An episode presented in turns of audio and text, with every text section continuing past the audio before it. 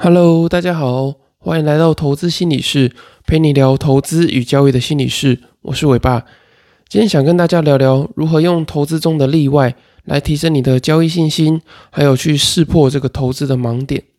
会想要聊这个主题呢，主要是前几天我在跟我的同学陈家正心理师聊关于心理辅导议题的时候，有聊到呃心理治疗里面有一个取向叫做焦点解决取向。那简称 SFBT，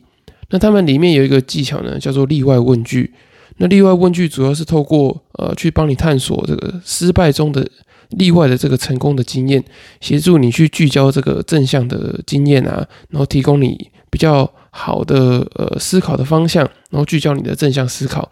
那他会这样子问，就是他会问说，有哪一些时候你现在提到的这些问题是不会发生的？我举个例子，像我之前在当新辅官的时候，在辅导官兵，如果这个官兵的问题是，他常常觉得自己每天的工作表现都很差，然后总是觉得压力很大，好像什么事都做不好。那当他来找我心理辅导、找我诉苦的时候，我会跟他说：“哎，你，我想问一下，你讲的这些问题有没有哪个时候是不会发生的？因为只要听我听到这个关键字，就是例如说都会啊，他说都会被骂。”都会做不好，或者是都没有用。当你听到这些关键字的时候呢，你也可以试着问问自己：诶，有没有哪个时候这些都会是不成立的？那所以呢，我就会用例外问句来引导这个官兵，问他说：诶，你有没有哪个时候这些问题是不会发生的？有没有哪个时候你发现自己的工作压力比较小，工作状态比平常好很多？那他可能就会回答说：诶，对我有发现，说我发现。呃，旁边没有人在看的时候，我常常可以把工作做得更有效率。那这样子的话，你就可以知道说，哎，他可能是有人际上的问题啊，或者说他比较没有办法接受别人有外在的眼光去看他。所以，当他把这个环境因素减弱的时候，他就会找到他比较正向聚焦的方式。或者是说呢，他可能会说，他发现他自己在单纯做劳力的工作的时候，其实是会被呃长官啊、同事称赞的，因为他动作很快。所以透过这样例外问句的方式，他就可以很快的找到他哪些地方是有优势的，那就是一个正向的例外。发现例外的主要用途呢，就是去帮助你自己去去除掉那些只重视问题的焦点。帮助你呢去发现自己做的还不错的地方，然后找到解决问题的能力，或是聚焦正向的经验。那么接下来我也会告诉你，找到例外在投资中有哪三个心理的好处。那第一个呢，就是要打破你的确认偏误，就是 confirmation bias。在第二十六集的时候，为什么你想看新闻投资的时候，其实有提到确认偏误。那确认偏误呢，就是你只会去。呃，过滤掉那些原本跟你不观点不相符的资讯，然后你会去去看那些你觉得舒服或是很熟悉，或者是你现在跟你现在认知比较相近的资讯。那在生活中呢，其实我们可以看到很多确认偏误的例子啊，例如说像政党的倾向，你可能就会一直去看某一党的这个言论，然后关注某一党的社群，然后用他们的话来说服别人。那相信这样的状况，大家应该很不陌生，也很常见。那其实，在投资中呢，也非常有呃这种确认偏误的状况。然后呢，像在负面的时候啊，你可能会说：“哇，你看我我又做不好了。”当你自己亏钱的时候，你就会把这些焦点全部聚焦在自己做不好的地方。你只要一有做不好的地方，例如说，哦，你我又凹单了，你就会说：“你看我交易就是做不好。”你就去不断的去确认那些你交易做不好的地方，而却忽略掉你可能在交易之中有某些地方也是做的还不错的。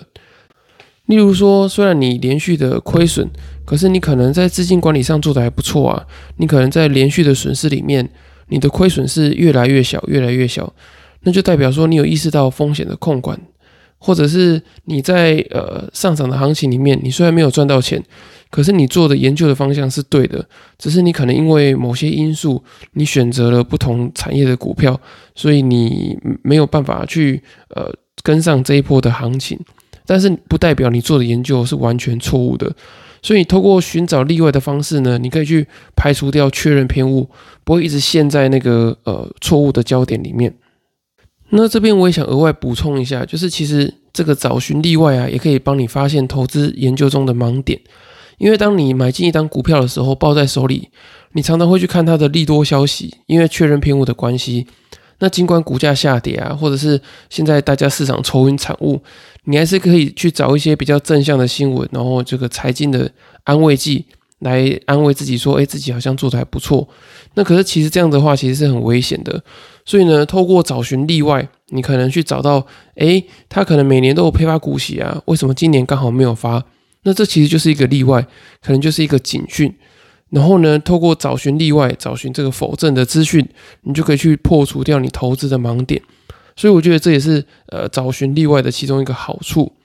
那第二个找寻例外的这个心理的优点呢，就是你可以避免概括化的否定。那什么是概括化的否定呢？其实它就是把交易上的不好类推到你一切都是很糟的。我曾经遇到许多非常多交易心理咨询的案例啊，其实都有这样的状况，就是一旦他们只要交易做不好，他们就觉得他们的人生是很糟糕的，他们整个人都是很糟糕的。可是就像我常常讲的那句话，就是交易的这个负面的亏损啊，其实它只是否定你交易的假设，并不是否定交易者的人格。那以我为例的话呢，之前六七年前刚毕业不久的时候，我那时候还在当辅导长我的时候，我就遇到了百万的亏损，我开始会怀疑人生啊，自我责备，我完全失去对投资跟交易的信心，那甚至呢失去我自己个人的自信，我会不断的跟自己说，哇，你自己真的是一个很糟糕的人，你亏损了，然后你什么事情都做不好。但事实是我真的什么都做不好吗？可其实也不是这样子，就是我那时候就开始去找出我做的还不错的地方。当时我发现自己在辅导官兵很有心得，许多官兵在被我辅导之后呢，就有很多正向的回馈啊跟改善。所以我就发现说，诶，我并不是自己什么都做不好，其实还是有例外的。我知道我有做的特别好的事情，所以我不能只有被这个投资的亏损来否定掉我这个整个人的人格啊，或者是否定掉我其他做好的事情。所以我觉得这个做得好的例外，就是找到肯定自己的突破口。那第三个例外的心理优点呢，就是我觉得在交易中亏一笔钱并不是最可怕的，我觉得最可怕的是你一直在赔钱。我曾经经历过连续十二个交易日的亏损。那时候我极度怀疑人生，我就觉得说，哎，我这样子还有办法做交易吗？我的人生是不是就要完蛋了？就是我竟然连续亏了十二个交易日。那不过我当时的交易心理已经有稍微成熟一点，所以我在前面几个连败的交易日呢，我就有开始降低我的部位，然后接下来每个交易日我都在找寻我的例外，看看那些连续大赔的状况之中呢，有没有自己做的还不错的地方。例如说，连续亏损好几天了，可是我的停损呢却做得异常的不错。我有开始积积极的去执行停损，然后不要让我的损失继续的扩大等等的。那透过这些例外呢，我发现一些非常态性的因素，所以呢，我就可以破除我当下正处在的这个负面的循环。因为如果你一直把目光聚焦在呃，这一阵子亏损所犯的这些错误的话呢，那接下来的交易里面，你又会更放大这一类型的错误。这个状况有点像是我们刚刚讲到的这个确认偏误，你就一直去确认那些你做错的地方，然后产生一个很可怕的负面循环。那透过这个找例外的方式呢，你可以去切断这个负面循环，你可以去开始去找，哎，这一连串的失误当中，我有没有哪些地方是做的还不错的？那做的还不错的地方呢，你就针对这个地方去发挥、去加强，然后这样子的话呢，你就可以改善这个负面的循环，甚至进入到下一个正向的循环里面。好，那以上三点呢，就是我觉得例外的重要性。我觉得找寻例外主要的目的啊，除了是去识别交易中的盲点以外，我觉得最重要的是，在让你在这个连续的交易挫折当中呢，可以保持正向的思考，找到自己做的还不错的地方，去提升你的交易跟投资的自信心。因为我们很容易在连续亏损啊，或是没有获利的时候，产生许多的自我怀疑啊、自我责备，甚至是自我贬低。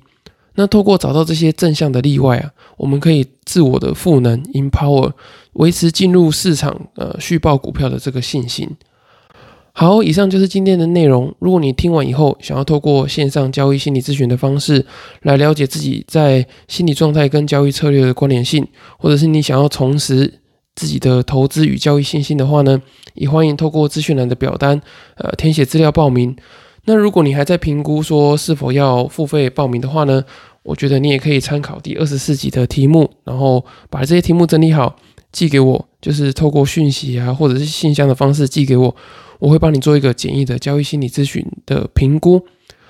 那如果你对于这一集还有其他的问题的话呢，也很欢迎到资讯人的粉丝专业留言私讯询问我，或是到 Apple Podcast 或是 Spotify 其他的这些呃播放的平台给我五星的评价跟留言，那我会非常的感谢你，因为你支持就是我最大的动力。我也会把这些问题整理起来，在之后的节目呢再回复你们。好，那我今天的内容就到这里喽，我们下次见，拜拜。